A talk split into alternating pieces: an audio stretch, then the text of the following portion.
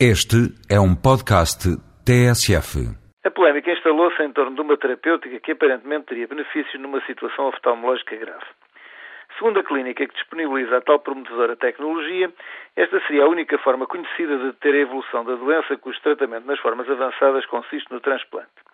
Segundo outros oftalmologistas, os riscos associados a esta terapêutica sobrelevam de longe as vantagens pelo que deveria ser proibida na televisão pública apelaram à intervenção da Ordem dos Médicos e da entidade reguladora da saúde.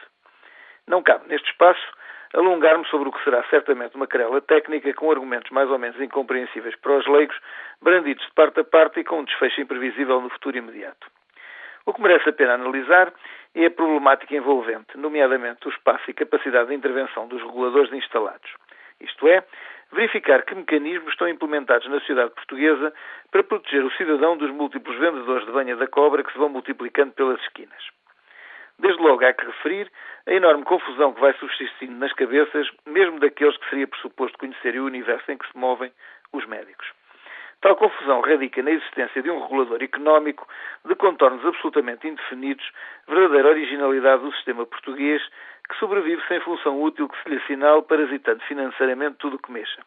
Referimos, obviamente, à entidade reguladora da saúde, que desde a sua criação num golpe de mágica de que a política é fértil e até hoje se mantém na dolorosa busca da própria identidade.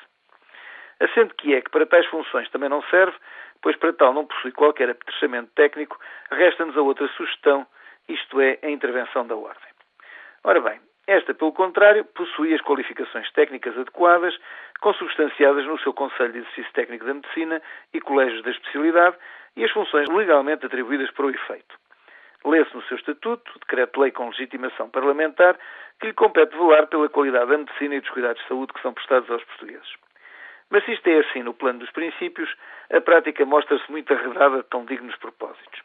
O legislador que lhe otorgou tão nobres funções esqueceu-se de lhe permitir os meios para exercê-las.